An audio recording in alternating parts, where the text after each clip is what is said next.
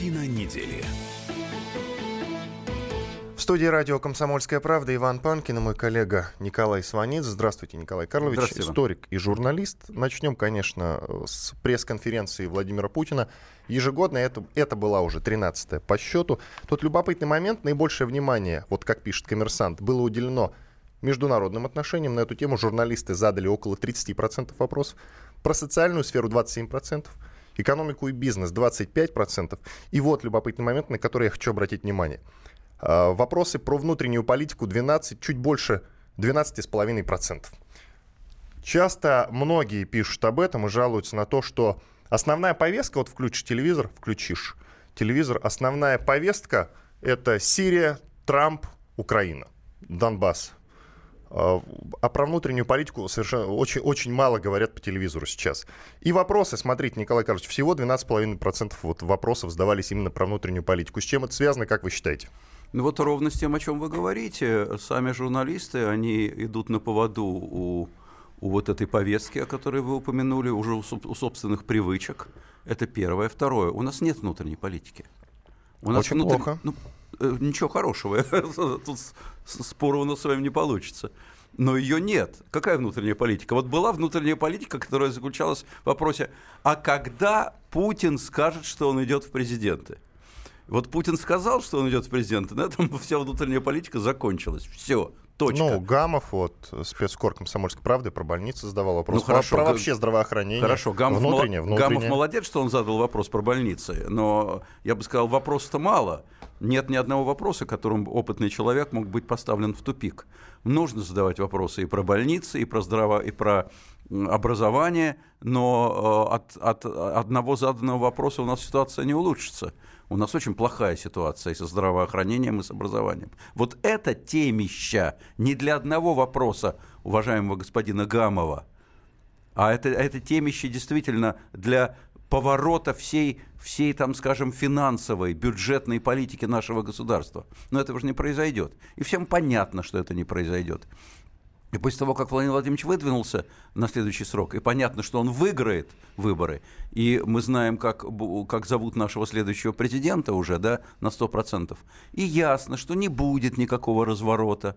И вот как, как задаются вопросы, по большей части, по международке, как в общественно-политических программах говорят все время, вы правильно сказали, только я бы сказал в обратной последовательности, про Украину больше всего – как будто мы живем на Украине, потом мы немножко живем в Сирии, потом мы немножко живем в Соединенных Штатах Америки. Украина важна, потому что соседи. Ну, важно. Это тоже частично важно, внутренняя политика, Важно, Николай что соседи. Нет, это все-таки частично внешнее. Это важно, они соседи, но все-таки соседи не мы. Нам интересно, что происходит у соседей, но что происходит у нас, нам все-таки интереснее, согласимся. Вот. вот так вот оно и будет продолжаться. Поэтому внутренняя политика, понятно, она будет не на первом месте и в, э, в, в голове у нашего руководства, и в головах у наших граждан. Нет политики, хотя, по идее, надо знать, что, что и здравоохранение, и образование, и ЖКХ, и цены, и зарплаты, и пенсии – это все в значительной степени связано с внутренней политикой и в гораздо меньшей степени связано с Украиной и Сирией. Ну, давайте послушаем фрагмент вот одного из ответов Владимира Владимировича на вопрос, зачем он идет на выборы. Много раз говорил о том, э, какой бы я хотел видеть Россию. Она должна быть устремлена в будущее, она должна быть э, очень современной, политическая система должна быть гибкой, экономика должна быть э, построена на высоких технологиях, э, производительность труда должна многократно возрасти.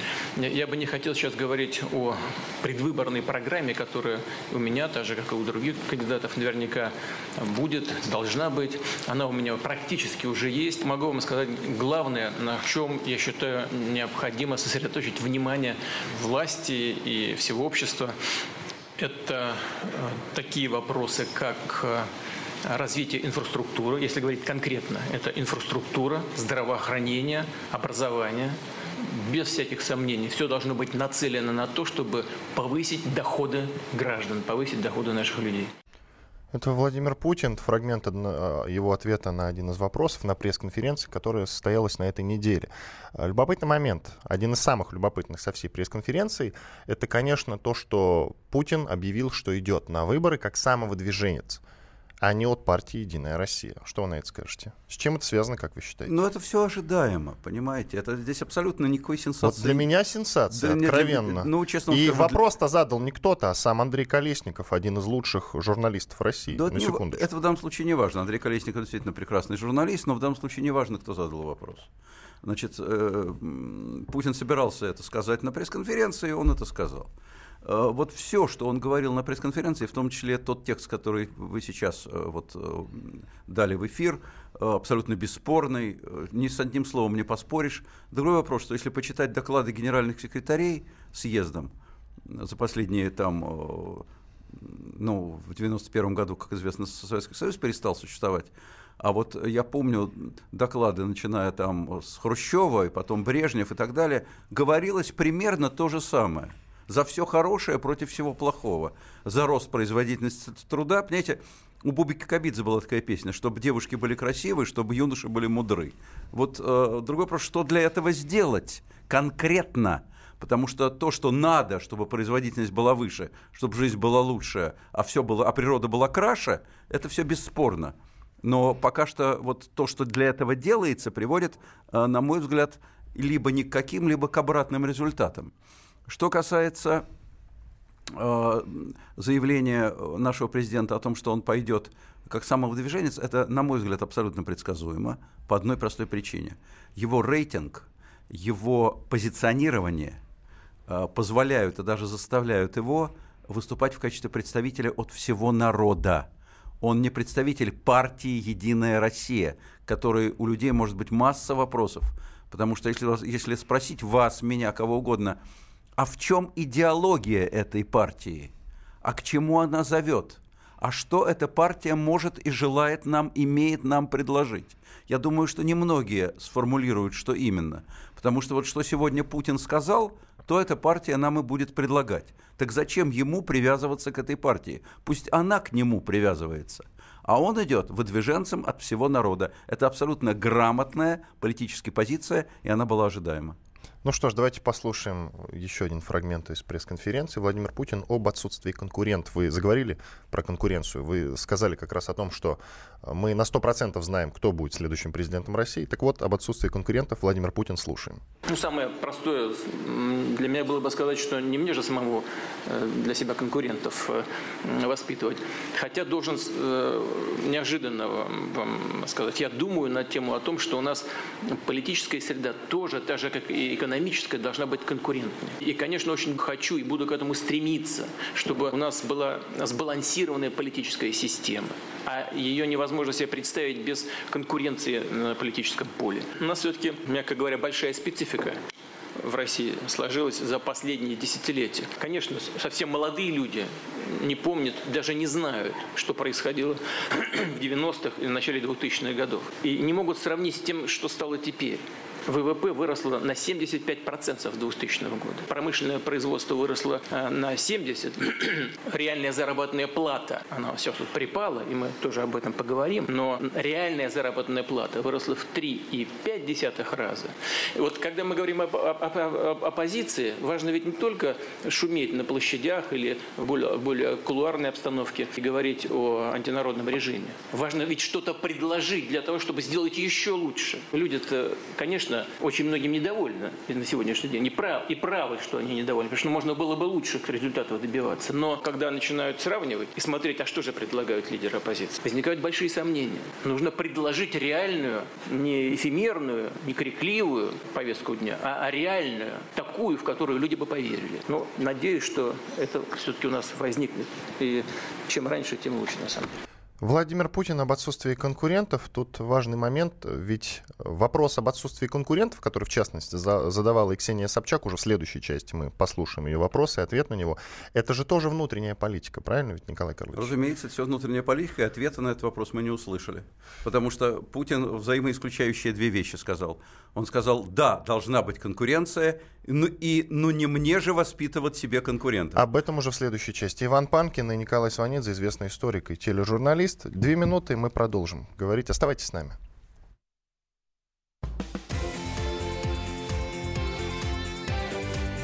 Картина недели.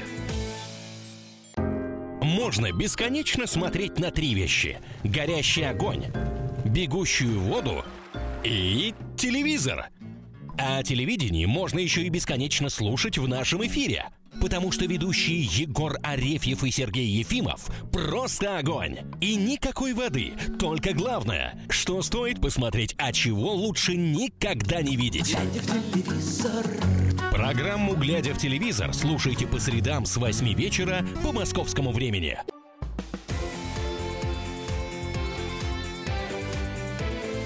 Картина недели. Иван Панкин и Николай Сванидзе в студии радио «Комсомольская правда». Продолжаем обсуждать пресс-конференцию Владимира Путина, которая состоялась на этой неделе, 13 по счету уже. Итак, э, вот мы остановились на том, что надо бы, конечно, дать в эфир вопрос Ксении Собчак. Она задавала вопрос Владимиру Путину и ответ на него. Слушаем. Секундочку, вот Ксения Анатольевна там против всех хочет сказать. Мой вопрос связан с конкуренцией на выборах. Вот э, ваш э, пресс-секретарь Дмитрий Песков уже говорил о том, что позиция у нас не созрела. Вы сегодня говорили о том, что ну не самому же мне выращивать, потому что нет людей. Вот мне кажется, уже все давно созрели и никого растить не нужно, все уже сами выросли. Но проблема заключается в другом, что либо у нас оппозиционных кандидатов не пускают на выборы, либо создают проблемы. Я это чувствую на себе. Мой вопрос с этим, почему так происходит? Неужели власть боится честной конкуренции? Значит, по поводу конкуренции и по поводу того, э, где у нас дееспособная оппозиция, я уже достаточно развернуто отвечал. А смысл ответа заключается в том, что оппозиция должна выйти с ясной, понятной людям программой позитивной позитивных действий. Вот э, вы идете под лозунгом «против всех». Это что, позитивная программа действий? А что вы предлагаете для решения тех проблем, которых, которые мы сегодня обсуждаем? Значит, э, по поводу персонажей, о которых вы упомянули. Вы хотите, чтобы у нас по площадям бегали десятки таких, э, извините, Саакашвили? Я уверен, что абсолютное подавляющее большинство граждан России этого не хочет. И этого не допустит. Это был Владимир Путин, его ответ на вопрос Ксении Собчак. А ведь лукавит Ксения Собчак или нарочно это делает, кстати. Э, про то, что оппозиционеров давят и не дают. Ведь не созрела оппозиция. Ну, нет реальных оппозиционеров, нет сильных персонажей. Вот разве что Ксения Анатольевна сама. А президент Путин Владимир Владимирович не лукавит, когда говорит, что э, нет никакого позитива оппозиции. Но от, позитива и правда нет. От, откуда он может прозвучать, этот позитив? Вот, вот у той же Ксении Анатольевны есть. Э, она сейчас ее допускают на федеральные каналы, и она говорит э, вполне себе занятные и принципиальные вещи. Ключевое слово «допускают». Допускают, именно допускают, да. Именно ее допускают. Может быть, уже об этом жалеют, не знаю, но допускают. Потому что э, Ксения Анатольевна снаряд неуправляемый. Э, может быть, Кремль думал, что управляемый, а она неуправляемый. Вот, поэтому, может быть, уже жалеют о том, что допускают, и, может быть, ее дальше и не допустят до выборов-то. Не знаю, посмотрим, я не исключаю этого. Что касается того, что говорит Владимир Владимирович Путин, что у них нет позитива, я прошу прощения при всем уважении и при всем рейтинге. А у Владимира Владимировича какой позитив? Я на пресс-конференции, кроме общих слов – о том, что вот надо, чтобы было хорошо, и не надо, чтобы было плохо, я ничего не услышал. Какое у нас может быть здравоохранение и образование, если э, финансирование бюджетное на эти направления идет просто постыдно меньшее, чем в развитых странах мира? Откуда же оно будет хорошим? Просто, от, просто по щучьему велению? Так не бывает. Значит, что нужно сделать для того, чтобы оно сделало принципиальный шаг вперед? Этого мы пока не знаем. Может быть, узнаем. А может быть, это тоже ограничится общими словами. А уж у Путина Владимира Владимировича необъятные возможности для того, чтобы каким-то образом осветить и сделать известной свою программу. Поэтому, на мой взгляд, его претензии к, э, к оппозиции, которые не видно, не слышно, кроме Ксении Анатольевны Собчак, они свидетельствуют тоже о некотором политическом лукавстве. Что касается конкуренции, мы об этом начали говорить. Ну какая же это конкуренция? Вот мы с вами согласились, что допускают одну Собчак. Слава тебе, Господи! С барского плеча допускают. А конкуренции нет. И, и президент говорит, ну что же мне самому конкуренцию себе развивать? Да, если он создал систему, при которой он решает все – то значит он должен э, развивать себе конкуренцию. Иначе получается, что он эту конкуренцию давит и делает все для того, чтобы самому без ограничений по времени, с ограничениями, связанными только с его объективными обстоятельствами вроде возраста и состояния здоровья, оставаться у власти. Именно так и воспринимается не он должен создавать себе конкуренцию, а он должен способствовать тому, чтобы система создавала конкуренцию первому человеку, чтобы была сменяемость власти. Вот это его, как президента страны, прямая обязанность. Если это не делается, вопрос к нему. Вы знаете, любопытный момент. Накануне, я не хочу сейчас об этом долго говорить, просто озвучу эту информацию. Накануне Навальный опубликовал свою президентскую программу. Вот. И там, э, причем он наконец-таки привел цифры, чего не сделал где-то полгода назад, когда давал интервью той же Ксении Анатольевне, и тогда его ответы были крайне размытыми. Человек, который себя позиционирует как оппозиционер номер один. И все стараются его позиционировать как оппозиционера номер один. И там нет ничего вот в этой его свежей новой программе, недавно опубликованной, кроме того, вы знаете, я не хочу вкладывать э, деньги в то-то, я их вложу в образование и в здравоохранение. Вот и все. Ну и какие-то там цифры. Она настолько глупая и необъективна, вот эта его новая программа, ну, что считать этого человека оппозиционером вообще... Вы знаете, я не сторонник того, чтобы человека, который все время находится под страхом заключения, неизвестно за что, человек, которого никуда не пускают, а время от времени поливают зеленкой и мочой, чтобы называть его программу глупой. Мне кажется, что если э, у Навального были бы реальные шансы вступить в конкурентную борьбу, была бы и программа. Понравилась бы она нам, не понравилась, это другой вопрос. Были бы мы с вами сторонниками Навального, или бы мы были сторонниками Явлинского, или той же Собчак, или Владимира Владимировича Путина, неважно в данном случае – но давать возможность человеку, который ассоциируется у нас с самим понятием оппозиционера номер один, дать ему возможность проявить себя, на мой взгляд, это необходимо. Иначе у нас создается неконкурентная среда, она уже создалась, о чем правильно сказала Ксения Собчак. А неконкурентная среда, среда политической монополии, это всегда очень болезненно для страны. Очень. Поэтому, конечно, сколько угодно сейчас можно ругать Навального, который нам с вами не сможет ответить. Сколько угодно можно стебаться над его программой, которую никто никогда не увидит и не услышит. Но она опубликована. Ну, ну хорошо, она что, с, с, в эфире федеральных каналов была каким-то образом озвучена? Нет, кто ее узнает? Кроме, кроме сторонников Навального, горячих. Больше никто. Поэтому, когда нет реальной борьбы конкурентной, когда необъективные условия, когда одна, а когда одним можно или одному можно все, а другим только то, что он позволит – ну, здесь э, вряд ли можно ругать чьи-то программы или хвалить чьи-то программы. К слову, и поставим точку. Навальный и сам не то чтобы ходок. По каналам он на дождь сам редко захаживает, не потому что не зовут, а потому что у него якобы, или я не знаю, по каким-то конкретным причинам нет времени. И на эхо он редко ходит. Венедиктов сам об этом говорил, что ему проще в своем блоге о чем-то рассказать, чем идти и делиться вот э, этой инсайдерской информацией ну, собственно. Это возможно. Это личное дело Навального. Вот. Куда он ходит а, куда не ходит. Мы обещали слушателю одному ответить на вопрос. Коротко отвечаем отвечаем и к приговору Улюкаеву переходим. Какая реальная поддержка президента России людей? Не опросы служб, как думаете? Ну, во-первых, я бы не отбрасывал опросы, потому что... Есть такие опросы, как Левада. Э, ну, в частности, есть такие вопросы, как Левадовский, очень честный и э, не, не заподозренный в специальной э, любви к центральной власти. Вот, и нет оснований ему не верить.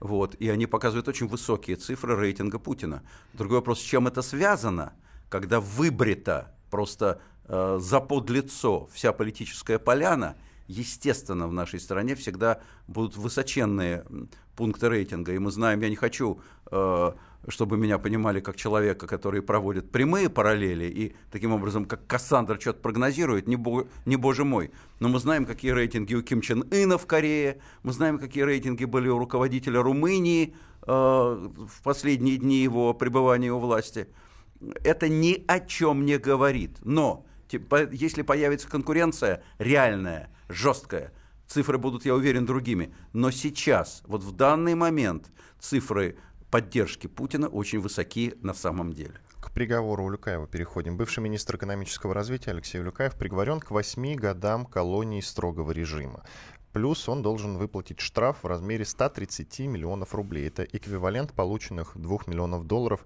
И также суд запретил теперь уже экс-чиновнику занимать должности в органах госвласти в течение 8 лет после освобождения. Ну что скажете, мы в конце, вот в прошлой части нашей программы, э, то есть не в прошлой части, а вот недели ранее, как раз в самом конце программы, говорили про э, Улюкаевой, про то, что ему грозит как раз вот около 8 лет приговора. И, ну, что вы скажете теперь уже? 15 числа, два дня назад, приговор опубликован, озвучен. Что вы скажете? Ну, мы с вами, в общем, насколько я помню, пришли к выводу, что этот вариант такой очень, очень, очень, распростран... очень э, вероятный именно жесткого приговора, потому что оправдательных приговоров у нас не бывает. А, а если он не оправдательный, тогда э, в особо крупных размерах, тогда получаются уже большие цифры. И они получились. 8 лет это очень жестко. Я думаю, что это будет популярно в народе потому что это как бы внешне похоже на борьбу с коррупцией, но в элитах это будет крайне непопулярно, потому что это свидетельствует о том, что фактически без следствия с очень странным судом, с неявкой главного и единственного свидетеля обвинения, любого человека можно осудить насколько угодно. Любого. Повторяю еще раз, это популярно в народе. Вроде бы как у нас все равны перед судом и перед, перед наказанием. Но на самом деле в этом ничего хорошего нет. Прервемся на 4 минуты. После рекламы и хороших новостей мы вернемся. Иван Панкин и Николай Сванидзе в студии радио «Комсомольская правда». Картина недели.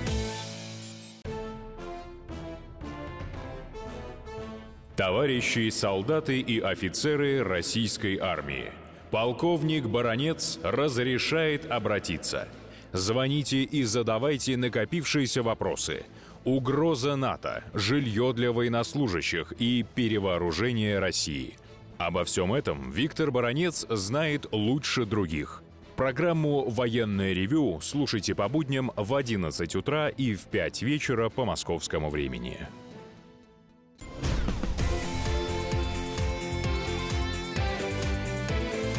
Картина недели. Иван Панкин и Николай Сванидзе, известный историк и тележурналист. Продолжаем. Мы остановились как раз на приговоре, который э, на приговоре суда относительно бывшего министра экономического развития Алексея Улюкаева. Его Замоскворецкий суд Москвы приговорил к восьми годам строгого режима и к штрафу в размере 130 миллионов рублей. Это эквивалент полученных 2 миллионов долларов. К тому же экс-чиновнику запрещено занимать должности в органах госвласти в течение 8 лет после освобождения. Мы остановились на том, Николай Карлович, что элиты это примут плохо. А почему? Вот если Васильеву ни к чему не приговорили, ну там был какой-то приговор, его посчитали мягким, и все возмущались. А тут наоборот, и все все равно возмущаются. А вы знаете... Ну, я про, про элиты как раз. Да, говорю. а вы знаете, одно к одному. Вы правильно упомянули ситуацию с Васильевой. Э, одно к одному. Э, значит, элиты сделают для себя такой вывод – Значит, одним все, другим ничего, и это от нас не зависит. Не зависит от того, совершено и какое совершено, если было совершено преступление. Не зависит от того, есть ли свидетельства и доказательства этого преступления или нет. Вот одних можно вывести из-под удара просто так, произвольно, потому что так надо, потому что такая их система отношений с властью. Вот одним можно, и она после этого будет гулять по буфету. Это не потому, что я, я, кстати, не раз говорил, что я вовсе не жажду крови госпожи Васильевой. Я не хочу, чтобы красивую женщину сажали в карцер. Мне это удовольствие не доставляет.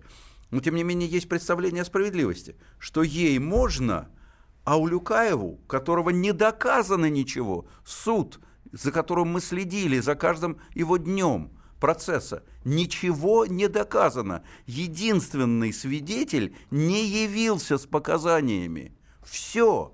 На что ориентировался суд? На какие-то э, слова чьи-то про то, что Улюкаев показал Сечину два пальца, прижав их к лацкану пиджака. И это было господином Сечиным воспринято как, как вымогательство двух миллионов баксов – и господин Сечин при этом не явился в суд, чтобы ответить на вопросы по этому поводу, а дал только письменные показания. Ну и мы с вами можем дать письменные показания. Ну и что? А, а, а, а вопросы нам задать будет нельзя, потому что в суд не придем. Мы его пошлем куда подальше, четыре раза подряд, как это сделал Игорь Иванович, уважаемый. И все. И исходя из этих показаний, исходя из этих так называемых доказательств, человеку 62 лет от роду, бывшему министру Российской Федерации, дали 8 лет. Столько давали за, раньше за те, тяжкие групповые преступления против личности. Понимаете, вот, конечно, элита в этом смысле взволнована. Значит, любого человека можно выдернуть, притащить за шкирмак в суд – кто-нибудь из власть имущих напишет, что он вымогал взятку или что-то еще делал, и без доказательств реально человека упрячут на долгие годы э, в, в лагерь. Ну, хорошо ли это? Это боязно. Это что, это что, борьба с коррупцией? Нет. Это не борьба с коррупцией. Борьба с коррупцией должна носить системный характер. Это раз. И если человека э, осуждают, то это должно быть доказано, это два. Иначе это значит, что у нас не действует закон. У, на, у, нас, у нас не действует презумпция, э, э, презумпция вины. Что это такое? Это, конечно, народ напуган. Вы правильно, абсолютно привели пример с Васильевой. Это очень хорошо монтируется одно с другим. Давайте послушаем мнение известного журналиста Максима Шевченко. Улюкаев, мы не забудем, является символом гайдаровщины, является символом того разорения и кошмара, который пришел на нашу страну в начале 90-х годов. Он был помощником и советником Егора Гайдара. И в каком-то смысле суд над Улюкаевым – это не суд, не судебная тяжба между Сечиным, госчиновником крупного масштаба, руководителем крупной госкорпорации, и министром-коррупционером Улюкаевым. Это, конечно же, давно уже суд над тем либеральным э, правительством и тем либеральной частью истеблишмента, которую довело нашу страну до того, в чем мы находились в конце 90-х годов. Все их рассказы, конечно, про то, что тогда Россия могла там расти, был экономический рост, разбиваются об одно. И тоже эти правящие элиты сделали Россию просто служанкой Запада. Просто их задача стать единственным европейцем в России. Они создали государство, которое бегает за разрешением в Вашингтон или в Брюссель и согласовывают свои позиции. И сами-то они вполне всегда являлись и являются какими-то посредниками, сидящими на этой продаже России, ее огромных богатств Западной Европе. Как политика у Люкаева совсем не жалко. Хотелось бы, чтобы все эти министры э, все эти люди, которые превратили нашу страну просто в, в колонию Запада, а сами живут припеваючи, пописывая стишки и строят дворцы своим подружкам, чтобы они, конечно, все прошли через некое покаяние, и будем надеяться, что Улюкаев из людей такого уровня это только первый, кто попросил прощения. Это Максим Шевченко, известный журналист. Надо сказать, что он завел себе э, канал на YouTube, и я как раз взял вот это оттуда. Вам слово, Николай Карлович. Э, значит, э, очень легко, я бы сказал, в данном случае оппонировать коллеге Шевченко. Собственно, он сам подставился.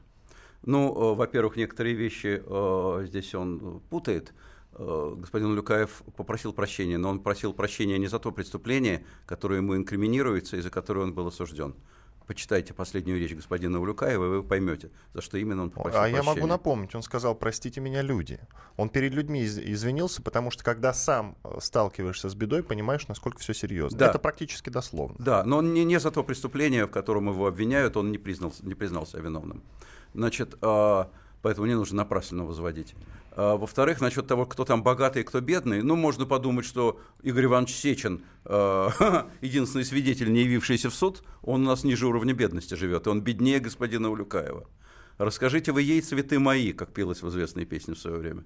Значит, теперь, главный тезис э, Максима Шевченко, что фактически подтверждает полностью мои слова – потому что, согласно этому тезису, Улюкаев осужден не за преступление, которое ему вменяется, а за идеологию, за то, что он гайдаровец. Гайдаровец – это, по мнению господина Шевченко, само по себе уже состав преступления.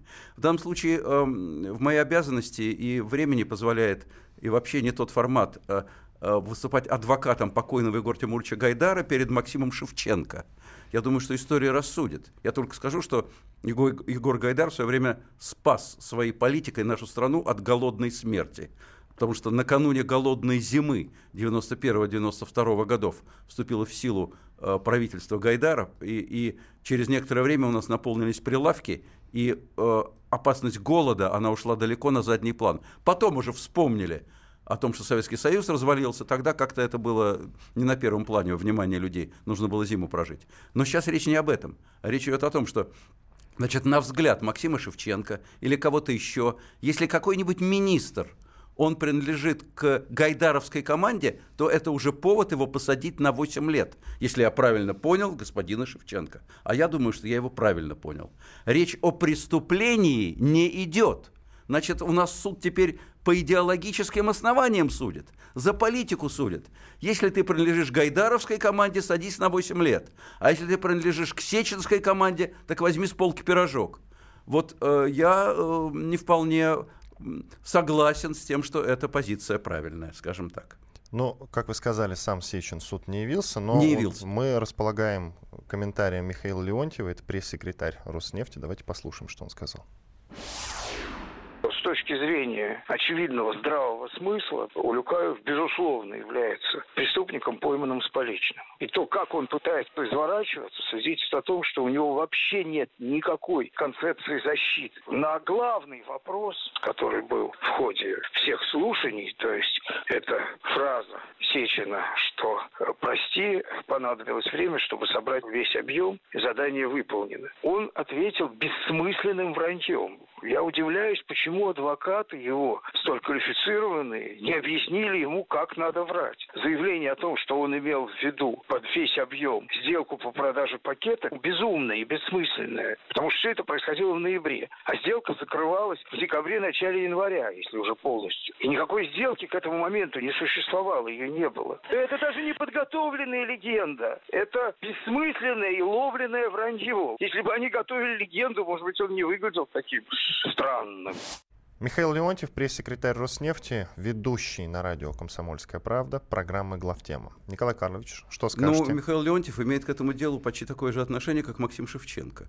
Значит, э, он что... Свид... Я думаю, чуть, бо... ну, чуть, чуть более больше, внимание, чуть, чуть, внимательнее чуть, следил. Чуть, чуть, чуть более внимательно следил, но он, мягко говоря, не является свидетелем по этому делу. Э, ему, насколько я понимаю, господин Люкаев два пальца не показывал. Господин Люкаев э, показывал, если показывал, два пальца господину Сечину, а Сечин четыре раза послал суд. Поэтому э, на самом деле я далек от того, чтобы давать рекомендации талантливому своему коллеге э, Михаилу Леонтьеву. У него своя, свои функции, с которыми он, как я понимаю, прекрасно справляется. Но тем не менее, э, вот я бы, например, если бы был пресс-секретарем, там, господина Сечина, я бы потратил свои силы и свое несомненное красноречие на то, чтобы объяснить, почему он четыре раза в суд не явился. Вот э, это я бы попытался объяснить городу и миру, почему этот уважаемый человек, один из самых влиятельных людей в нашей стране, четыре раза, будучи главным свидетелем по делу, которое он же и затеял, четыре раза отказался прийти в суд. Президент Путин Владимир Владимирович на пресс-конференции, которому э, был задан, в частности, и этот Я вопрос. могу дать э, Владимира Путина в этом смысле. Он может ответить прямо сейчас. Ну, в смысле, у нас есть фрагмент. Дайте фрагмент. Давайте. Он отвечал на вопрос Татьяны Фельгенгауэр. Да, да, да. Давайте послушаем. Это Что касается Сечина, его неявки в суд, если здесь есть какое-то нарушение закона, то закон должен соответствующим образом отреагировать на это. Насколько я себе представляю, я, безусловно, интересовался, потому что видел реакцию общественности на этот счет. Закон здесь ни в чем не нарушен. Как полагает следствие, достаточно собрано материала, в том числе и показаний самого Сечина. Но я не могу с вами не согласиться в том, что Сечин мог бы и прийти в суд. Что, чего здесь такого? Мог бы повторить все то, что он излагал в ходе предварительного следствия и допросов. По поводу того, что кто-то сидит, и вы считаете это необоснованным, вы считаете необоснованным, а органы следствия считают обоснованным. Решить э, спор в таких случаях может только одна инстанция – суд. Ну, э, насчет того, кто сидит, это уже не к делу Люкаева относилось, это уже относилось там к делу, э, к другим делам, к делу Серебренникова. А что касается Сечина, президент э, ответил на вопрос, по закону имел право четыре раза не явиться в суд, но вообще-то мог бы и прийти. И дальше можно продолжить э, президента. Это не просто дать те же показания, которые он дал письменно. Письменно на вопросы у него была возможность не отвечать. А если бы он явился в суд, он бы вынужден был обосновывать свои письменные показания, отвечать на вопросы адвокатов и обвиняемого. И это было очень непросто. Поэтому он не явился в суд или по другой причине, не знаю. Но Михаил Леонтьев мог бы как раз дать комментарии по этому поводу. 30 секунд и главный и финальный вопрос по этой теме. Неприкосновенных, получается, нет? Это главный тезис нет, этого дела? Нет, неприкосновенных нет. А нет людей, которые были бы уверены в том, что они неприкосновенны, потому что считают себя невиновными. Речь идет не о том, что нет неприкосновенных, а о том, что суд у нас произволен, и его вердикты произвольны, а потому опасны для любого человека в обществе. Иван Панкин и Николай Сванидзе. На две минуты прервемся, после продолжим. Картина недели. Главное аналитическое шоу страны. Михаил Зинович Юрьев, Михаил Владимирович Леонтьев. И в команде Анатолия Кузичева замена. Вместо Анатолия играет Илья Савельев. Но все остальное будет прежним. Это главтема. Они знают, как надо. Мы несем свою миссию выработать и донести до народа и руководства мысль о том, как должно быть. Программа «Главтема» на радио «Комсомольская правда». Слушайте в прямом эфире каждый четверг с 20.00 по московскому времени.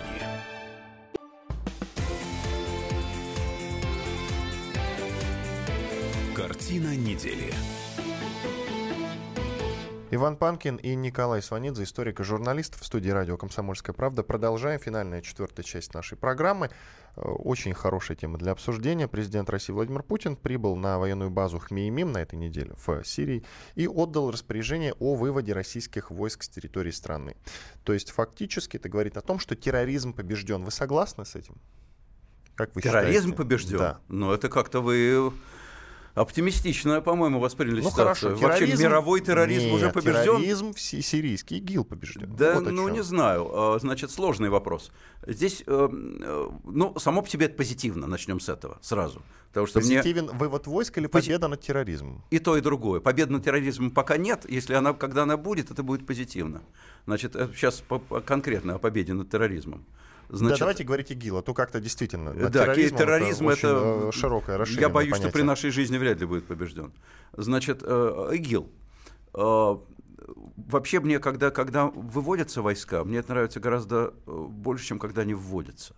Значит, мне очень понравилось в прошлом году, когда сказали, что мы выводим войска из Сирии, и уже основные, основные э, цели достигнуты. Это было в 2016 году, вспомним. Уже выводили Правда? Нет, не помним. Помним, выводили, сейчас снова выводим. Честно говоря, Там у меня сокращали, по-моему, Николай Ну, ну сок... и сейчас сокращаем. Нет, не сейчас вы... а Нет, мы не говорим, что мы целиком выводим. Кто-то остается. А давайте послушаем Владимира Путина. Давайте. Вот что он сказал там а, на, а есть, туда, на а есть, у, а есть у вас еще то, что он говорил в 2016 году? Вот сейчас я просто не заверстал а, это, Николай вот, вот Я понимаю, это не, не к вам претензия, но хорошо было бы это послушать. Э, давайте. Давайте послушаем Владимира Путина, да.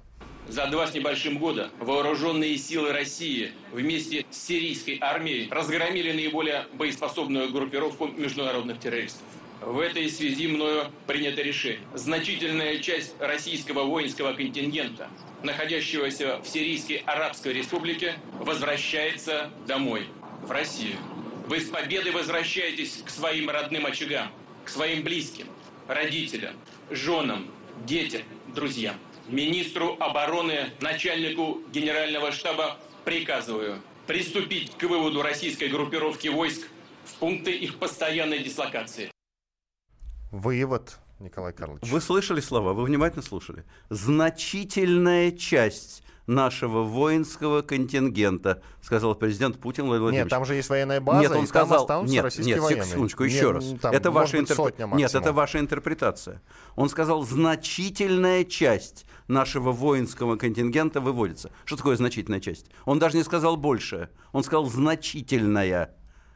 Понимаете? А что такое значительное? Это очень произвольно. Вот я еще раз повторяю, в 2016 году уже выводилось. И сейчас выводится.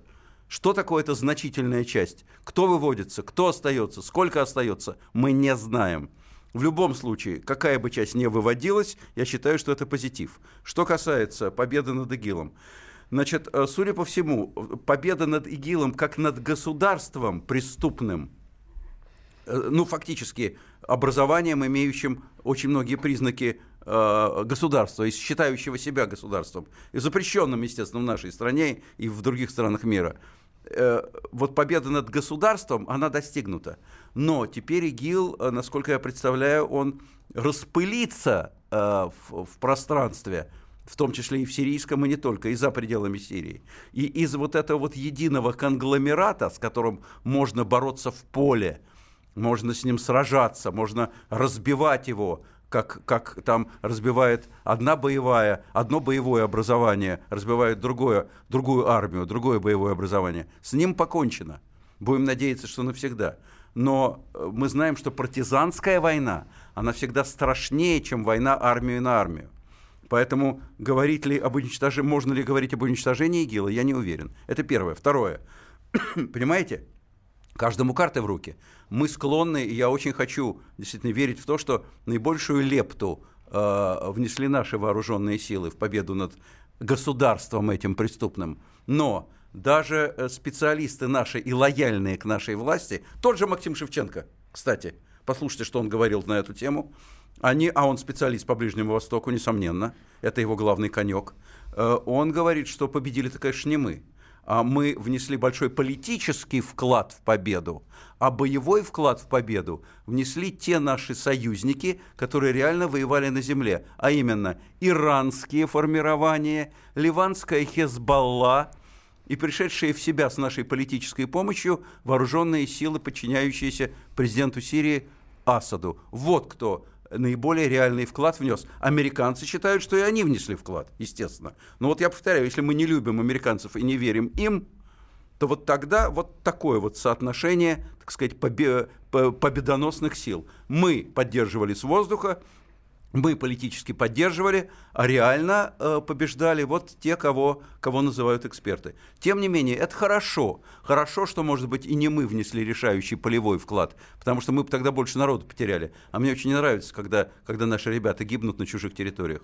В любом случае, это, на мой взгляд, позитивно, но это не повод бросать в воздух чепчики и хлопать себя радостно ладошками по пузу. Я думаю, что значительная часть борьбы еще впереди. Насчет Максима Шевченко, друзья, я обращаюсь к нашей аудитории, вы можете вот как раз его мнение по выводу войск из Сирии послушать на его YouTube-канале. Он недавно совсем об этом говорил. Найдите в YouTube и послушайте. Он там говорил, я не ручаюсь за то, что его слова будут совпадать вот с трактовкой Николая Карловича. Я ручаюсь, там... я ручаюсь, не дословно. Хорошо, а хорошо. по смыслу я абсолютно ручаюсь за идентичность своей трактовки. Хорошо. Сейчас послушаем специального корреспондента «Комсомольской правды» Александра Коца вот о выводе войск перед началом операции Путин озвучил основные цели. Это в первую очередь борьба с ИГИЛом, в вторую очередь это сохранение сирийской государственности. Собственно, обе эти задачи на сегодняшний день выполнены. Я думаю, что все-таки это все происходит на фоне тех визитов, которые у него происходят в последнее время. Не удивлюсь, если в череде этих визитов появится еще и Тегеран, потому что именно с э, Ираном и Турцией мы в ближайшее время будем заниматься э, мирным урегулированием в Сирии, потому что задача борьбы с терроризмом, как я понимаю, уже не стоит, по крайней мере, борьбы с исламским государством. Конечно, еще будут по пустыне гонять оста- оставшихся uh-huh. подранков, и они, конечно, могут э, периодически портить кровь, там, устраивать какие-то теракты, устраивать какие-то единичные вылазки, но, естественно, о каком-то территориально-государственном образовании террористическом мы уже не говорим. У них просто не осталось uh-huh. населенных пунктов, которые они могли бы э, занимать. Александр Кот, специальный корреспондент «Комсомольской правды» о выводе войск. Ну, можете подытожить. Да, конечно. Карлович. Только коротко, пожалуйста. Вот подранки, подранки, о которых говорит господин Коц, вот это вот и есть партизанская война, которую еще предстоит иметь дело.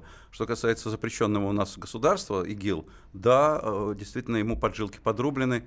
Э, это правильно. Дай бог, чтобы они были подрублены надолго, а может быть даже и навсегда. Но там еще очень сложная международная ситуация, потому что мы с Турцией и Ираном, у которых между собой очень сложные отношения, а отдельная коалиция – это Соединенные Штаты, Израиль, Саудовская Аравия, там очень-очень непросто. Ну что ж, а сейчас спасибо вам большое. А в завершении сейчас мы послушаем песню группы Каста, это рэп-коллектив, которая посвящена итогам года от поисковика Google. То есть в песне обыгрываются темы, которые вызвали наибольший всплеск интереса российских пользователей поисковика в 2017 году.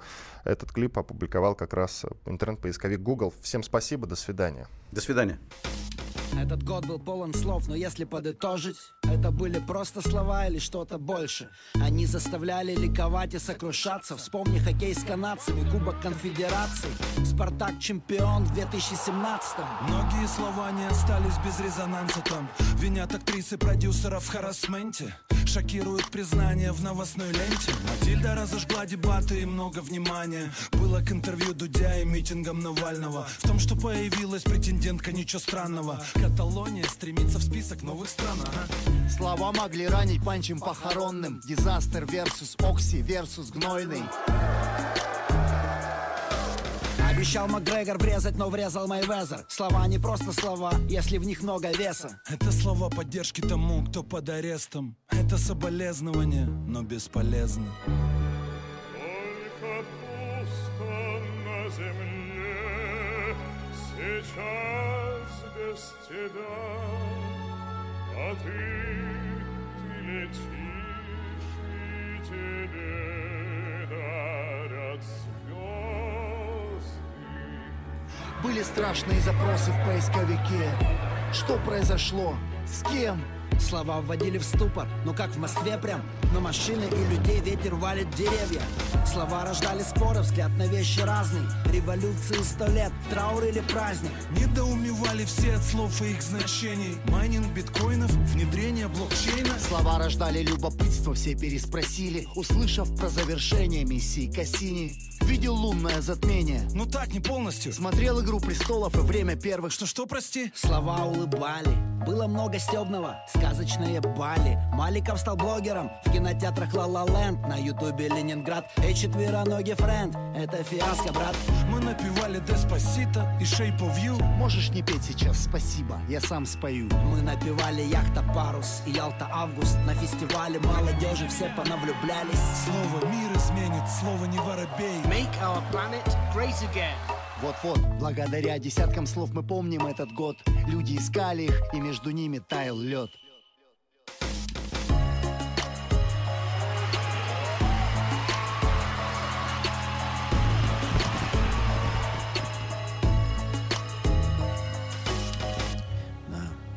целый год искали Картина недели.